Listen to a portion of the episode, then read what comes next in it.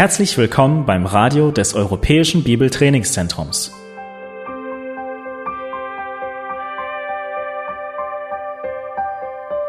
Unser Anliegen ist, dass der folgende Vortrag Sie zum Dienst für unseren Herrn Jesus Christus ermutigt.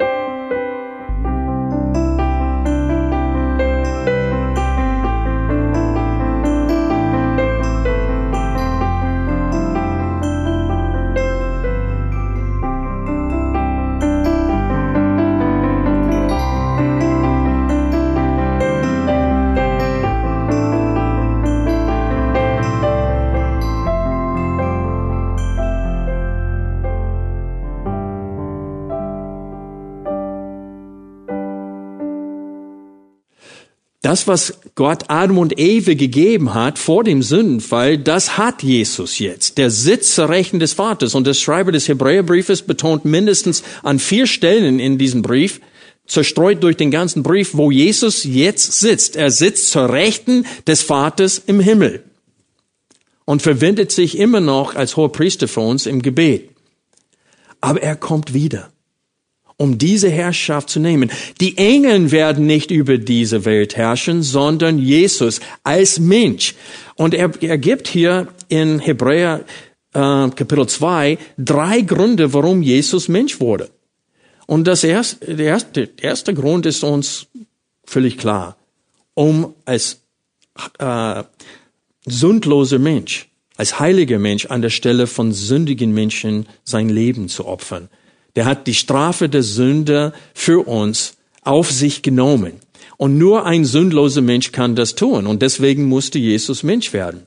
Aber ein zweiter Grund, der uns genannt wird hier in äh, Hebräerbrief, ist, um ein vollkommener hoher Priester zu werden.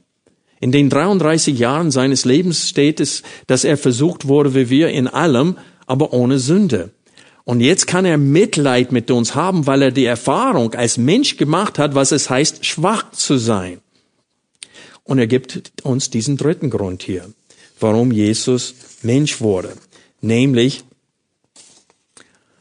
um den Auftrag Adams eines Tages als Mensch auszuführen, indem er mit seiner Gemeinde über der Welt auf dem Thron Davids herrscht. Und das sollte uns ermutigen.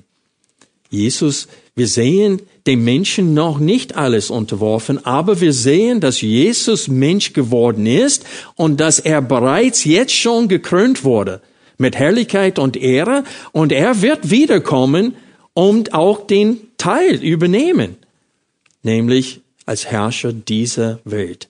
Und so selbst als Mensch obwohl er bei der Menschwerdung ein wenig niedriger gemacht als Engeln, ist erhabener als die Engeln, denn die Herrschaft dieser Welt hat Gott Menschen gegeben und keinen Engeln. Und im Sinn, und ich hoffe, dass ihr versteht, dass der Schreiber des Hebräerbriefes verwendet Psalm 8 wörtlich, wie es gemeint wurde von, äh, von David, als er schrieb, in Bezug auf 1. Mose 1, 26 bis 28. Warum betone ich das? Weil es viele äh, Bündnistheologen, Leute, die glauben, dass es kein tausendjähriger Reich, die benutzen gerade den Hebräerbrief und sagen, dass er sehr, sehr lose mit dem Alten Testament umgeht, dass er durch den Heiligen Geist die Freiheit sich genommen hat, das Alte Testament ganz anders zu zitieren, als ursprünglich gemeint wurde im Alten Testament, dass er neue Offenbarungen hatte und dass er vergeistlicht das Alte Testament, das macht er auf keinen Fall.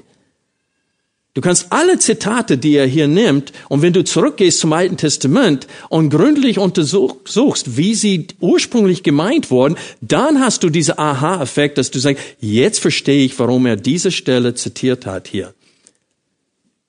Der will nicht sagen, dass der neue Bund völlig jetzt schon erfüllt ist, wenn er vergleicht den alten Bund mit dem neuen Bund später in diesem Brief.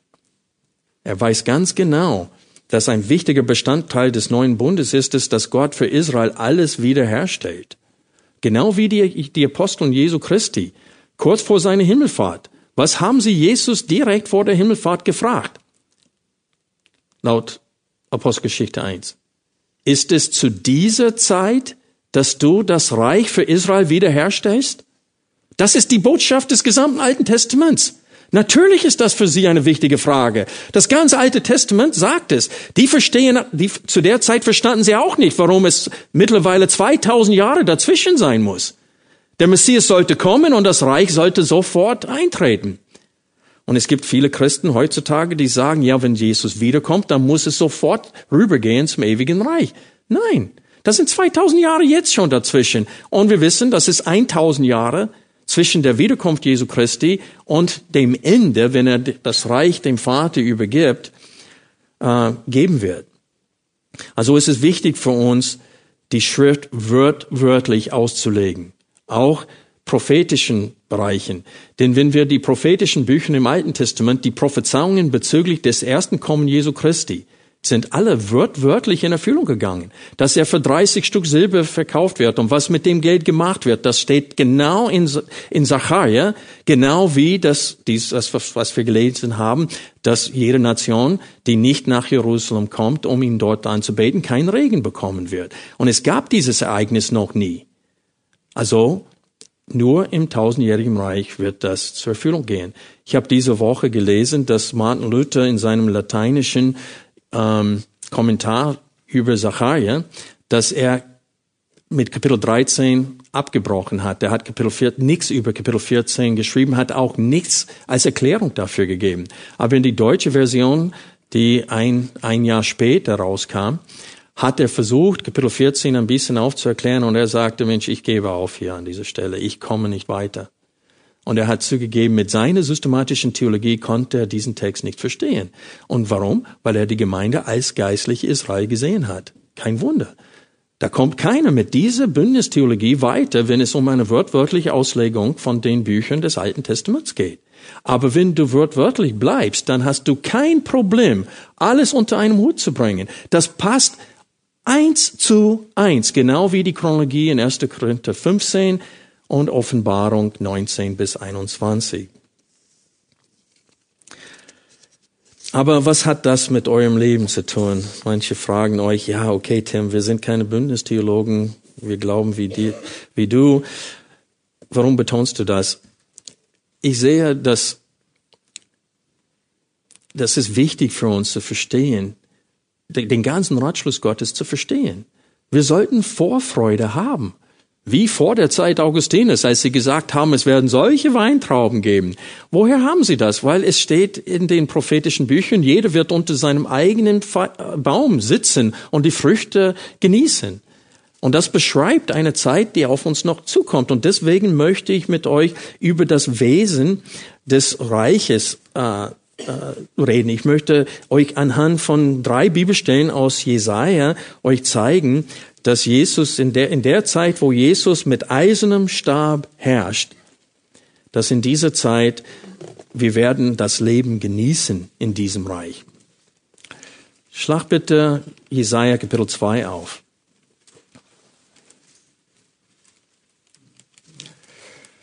Ich habe einiges in meinen Notizen auch diesen Sonntag schon übersprungen. Ich wollte die Bibelstellen mit euch betrachten, wo es beschreibt, dass Jesus mit eisernen Stab herrschen wird. Das werdet ihr zum Teil lesen hier, wenn wir diese Abschnitte aus Jesaja mitlesen. Aber ich möchte, bevor wir, ihr könnt Jesaja 2 aufhalten, äh, auf, äh, aufgeschlacht, oder wie gesagt, ich könnte euch Finger da halten. Ähm, ich werde kurz aus Psalm 2 äh, und auf Offenbarung 2 etwas vorlesen bezüglich der Herrschaft Jesu mit eisernem Stab.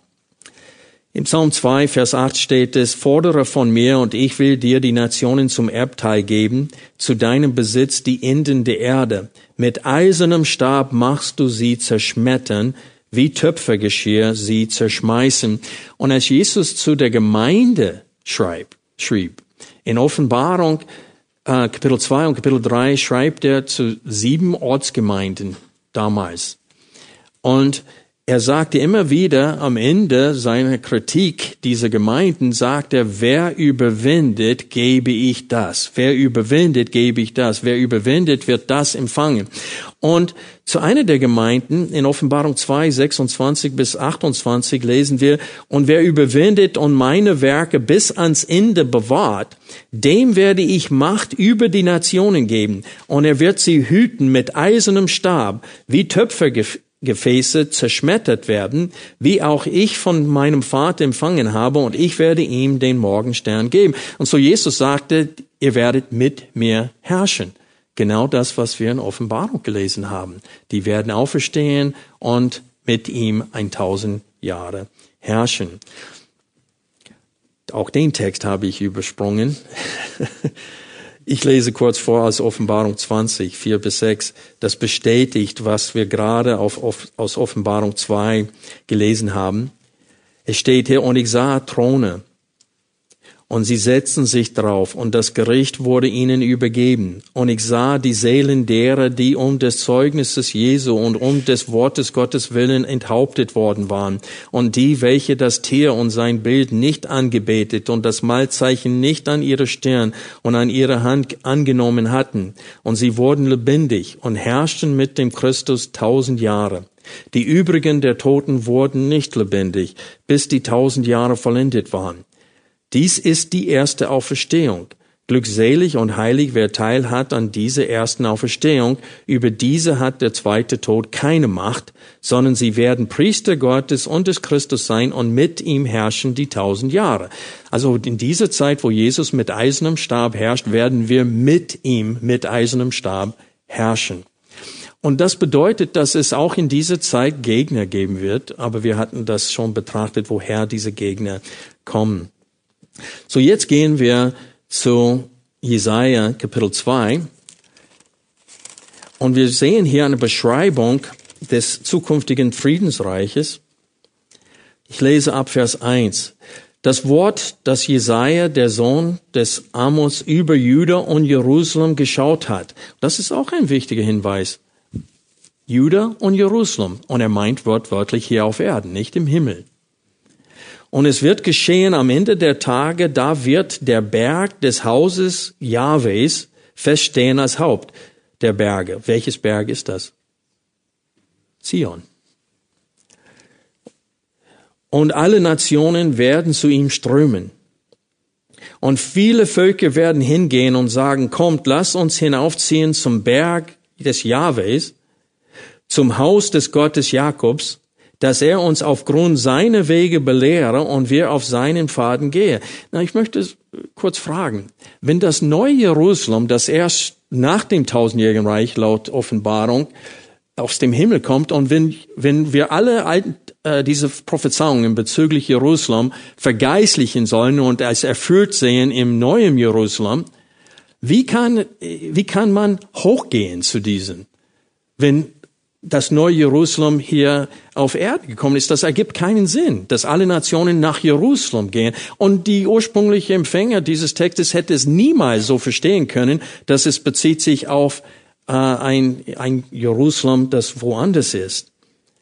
Außerdem steht es in diesen Prophezeiungen, dass Jerusalem nie wieder erobert wird. Wurde das Jerusalem im Himmel je erobert? Nein, so wie kann das nie wieder erobert sich beziehen auf das himmlische Jerusalem? Es bezieht sich auf dieses Jerusalem hier auf Erden. Ich lese weiter hier.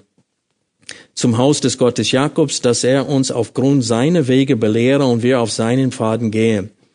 Denn von Zion wird, wird Weisung ausgehen und das Wort des Herrn von Jerusalem. Und er wird richten zwischen den Nationen und für viele Völker Recht sprechen.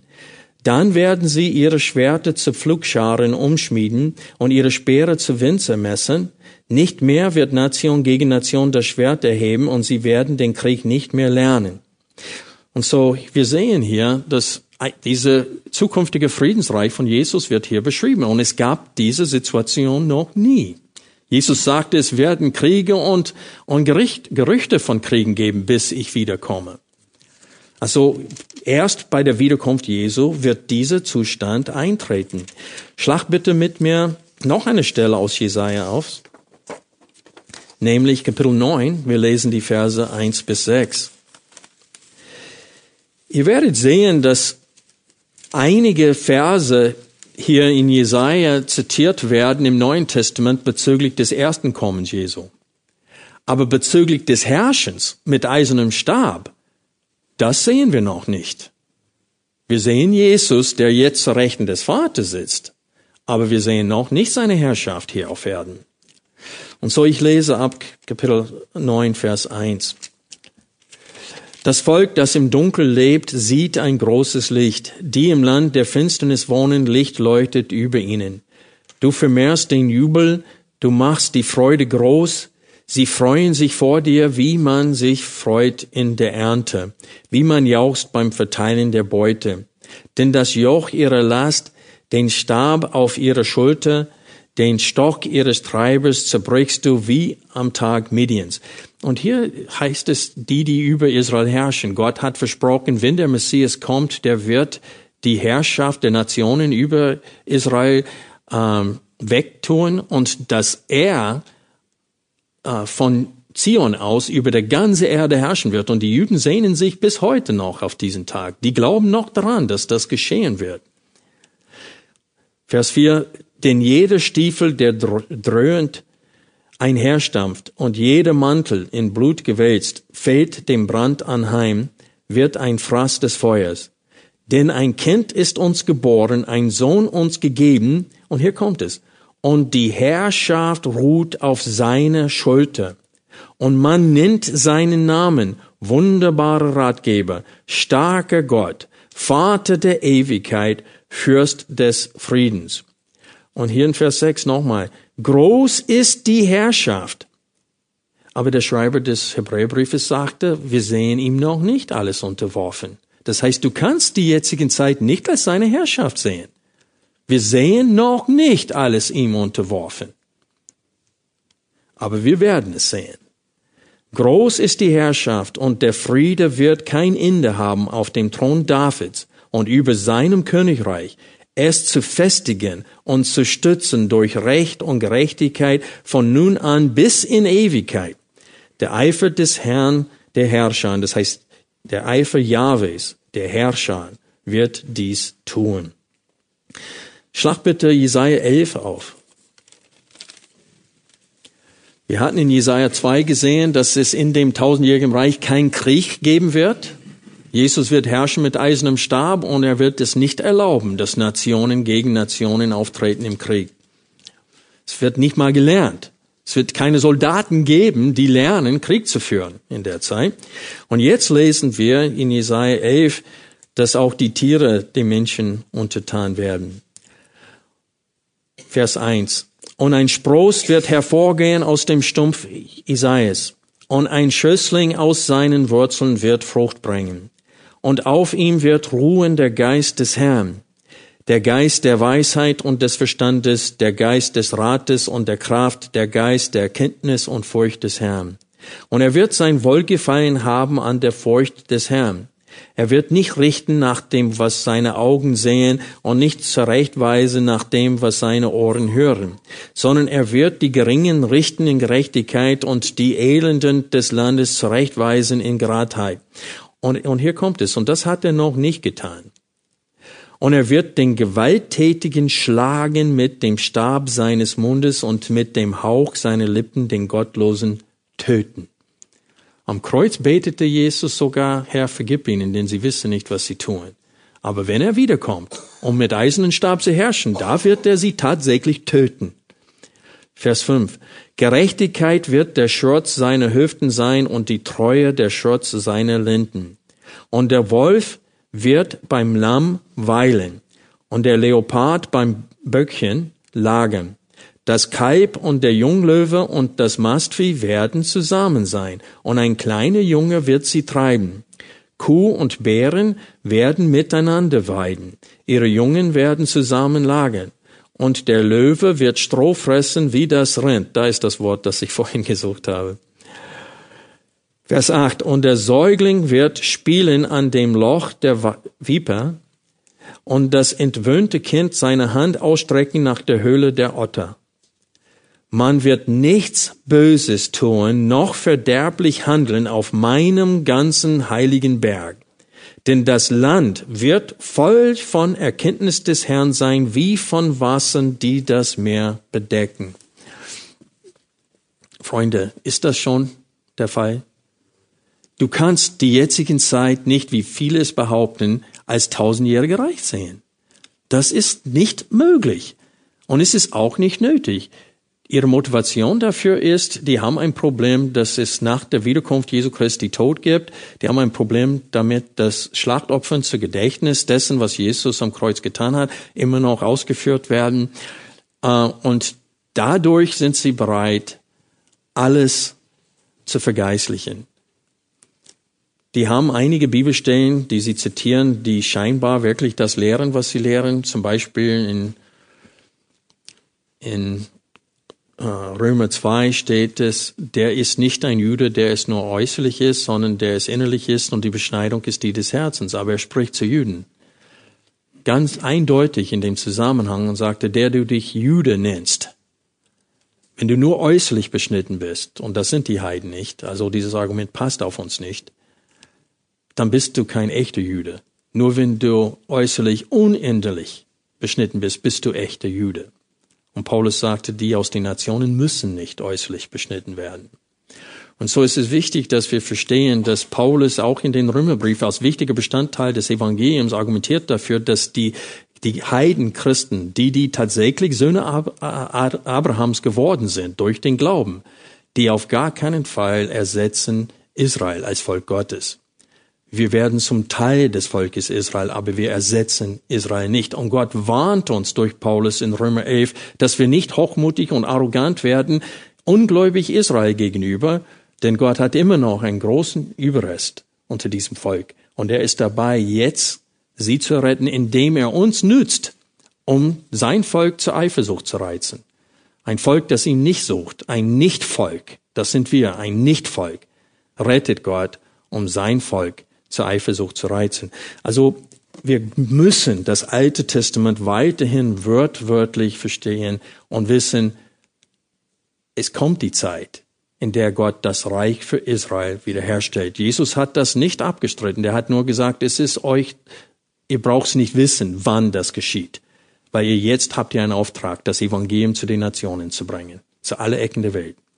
Beschäftigt euch damit und überlasst mir die Entscheidung und meinem Vater, wann das geschieht. Aber er hat nicht gesagt, es wird nicht geschehen. Er hat nur gesagt, ihr habt einen wichtigen Auftrag bis dahin. Und deswegen sagt Paulus uns in 1. Korinther 15, Vers 58, seid über, äh, zu jeder Zeit überreich im was? Im Werk des Herrn. Denn ihr wisst, dass euer Mühe für den Herrn nicht vergeblich ist. Gott sagt uns in 1. Korinther 15 genau dasselbe, was er den Aposteln gesagt hat zum Beginn von äh, auf, äh, Apostelgeschichte 1, kurz vor der Himmelfahrt Jesu Christi. Seid beschäftigt, bis ich wiederkomme. Es wird sich lohnen. Und so ist es wichtig für uns, Gedanken, uns Gedanken zu machen über das Friedensreich Jesu Christi. Und wir lesen hier in Jesaja 11, Vers 9, da, denn dann denn das Land wird voll von Erkenntnis des Herrn sein, wie von Wassern, die das Meer bedecken. Ich möchte euch bitten, diesen Vers zu vergleichen mit Habakkuk Kapitel 2, Vers 14.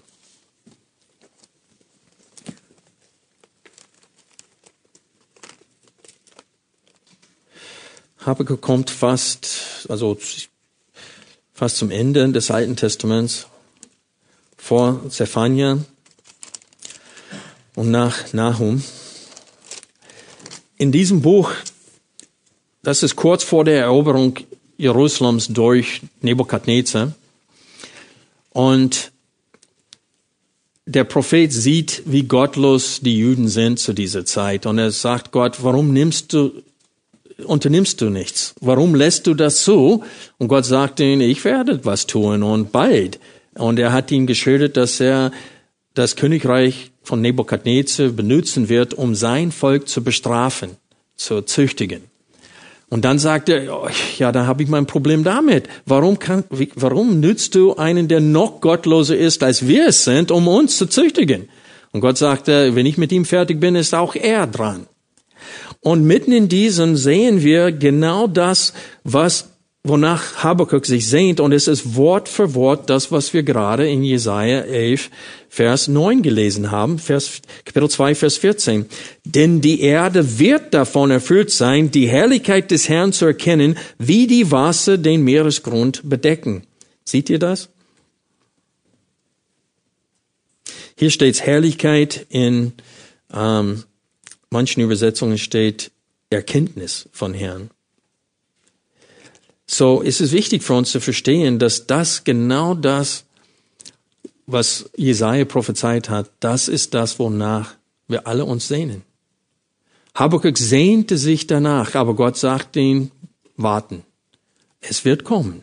Und es wird nicht ausbleiben. Der Tag des Herrn kommt, wann ich aufstehe und diese Welt richte. Und in Verbindung damit bei der Wiederkunft Jesu Christi findet die erste Auferstehung aus dem Toten statt. Und das ist etwas, das, worüber wir ständig nachsinnen müssen. Also, Freunde, ein Grund, warum wir so leicht abgelehnt werden in diesem Leben und uns wie Demus verhalten. Kennt ihr Demus? Der wird mehrmals positiv im Neuen Testament erwähnt als Mitarbeiter, Mitstreiter des Paulus. Aber in 2. Timotheus sagt Paulus, weil er den jetzigen Zeitlauf liebgewonnen hat, ist er abgehauen und hat mich hier im Stich gelassen. Und Freunde, das kann einem Pastor passieren, das kann jedem Christ passieren, dass wir kein Eifer mehr für den Herrn haben. Und ein Grund dafür ist, wir wissen gar nicht, wo, warum wir überhaupt hier sind. Wir wissen gar nicht, was auf uns zukommt. Wir wissen es irgendwie, aber eher theoretisch. Es ist nicht eine lebendige Hoffnung für uns. Und es ist leider oft, dass es erst durch das Leiden oder durch das Altwerden, dass wir anfangen, uns Gedanken darüber zu machen. Das ganze Leben hindurch sollten wir eifern nach diesen Verheißungen. Wir sollen leben. Und es wird uns auch bewahren vor Furcht ein, ein großes Problem in der jetzigen Zeit. Ich, ich kann das nicht leiden. Ich kriege immer wieder irgendwelche WhatsApp-Nachrichten oder so, dass irgendwelche äh, Prominente oder Herrscher ist aufgetreten und die versuchen, das ganze Volk Gottes in Angst und Furcht zu versetzen. Freunde, Stalin und Hitler waren in der Hand Gottes. Die, die haben nichts gemacht, was Gott nicht zugelassen hat und nicht letztendlich wollte, dass es passiert.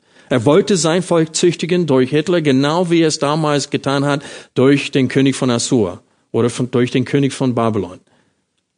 Die waren Route seines Zorns, wie es in Jesaja Kapitel, glaube ich, neun oder zehn steht. Es ist wichtig für uns, dass wir nicht fürchten, uns nicht fürchten. Wir sollen wissen, Gott sitzt auf seinem Thron, der herrscht und eines Tages wird Jesus kommen und Ordnung machen. Und bis er kommt, wird es keine Ordnung geben. Es wird nur noch schlimmer. Aber das ist kein Grund zur Furcht. Denkt an Johannes 13 bis 17.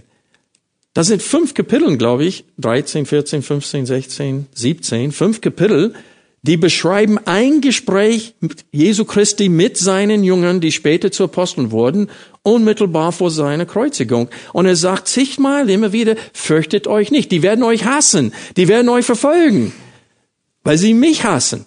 Aber fürchtet euch nicht. Und was tun wir? Wir fürchten uns. Wir, wir, wir lassen uns von irgendwelchen Verschwörungstheorien ständig beunruhigen und so weiter. Es ist egal, wer Präsident von den USA, von den Vereinigten Staaten ist. Der kann nichts machen, es sei Gott es ihm erlaubt. Gar nichts. Außerdem ist Trump gar nicht so schlecht. Nein. In den Medien hier wirst du nichts Gutes von ihm hören, aber in Amerika schon. Ich will nur sagen, Freunde, wir haben, Gott hat uns solche Verheißungen gemacht. Ist es uns bewusst, ist es dir bewusst, dass du auferstehen wirst und mit Jesus ein tausend Jahre hier auf Erden herrschen wirst? Das muss uns bewusst sein, damit die Vorfreude und die Hoffnung zunehmen und dass die Furcht vor Menschen abnimmt.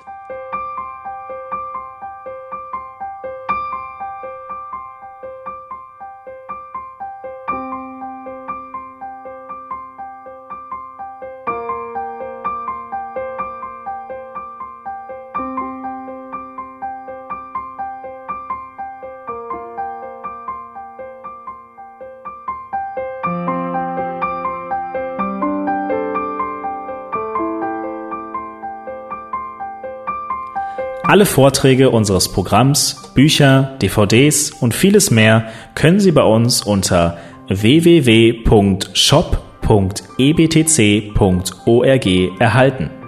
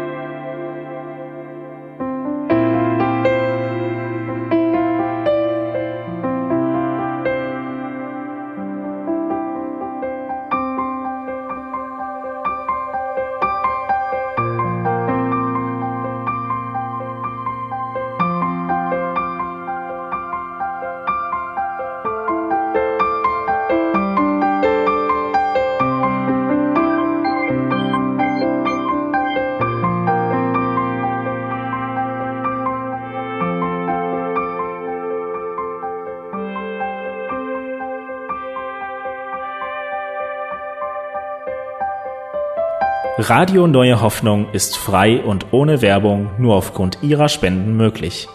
Wenn Sie weitere Informationen dazu finden möchten, wie Sie Radio Neue Hoffnung unterstützen können, besuchen Sie die Webseite www.rnh.de.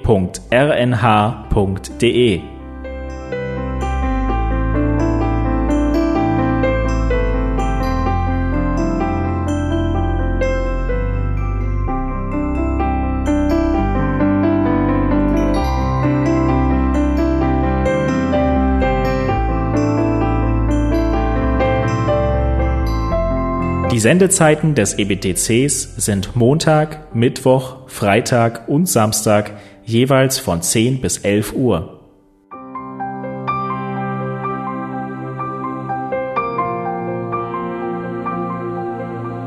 Sie finden uns im Internet unter www.ebtc.org. Eine E-Mail können Sie uns senden an radio.ebtc.org.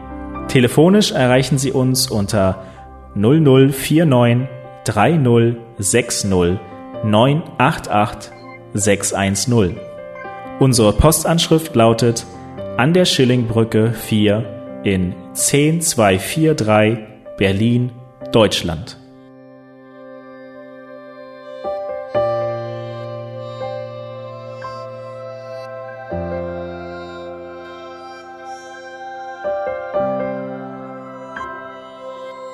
Auf Wiederhören und bis zum nächsten Mal beim EBTC Radio.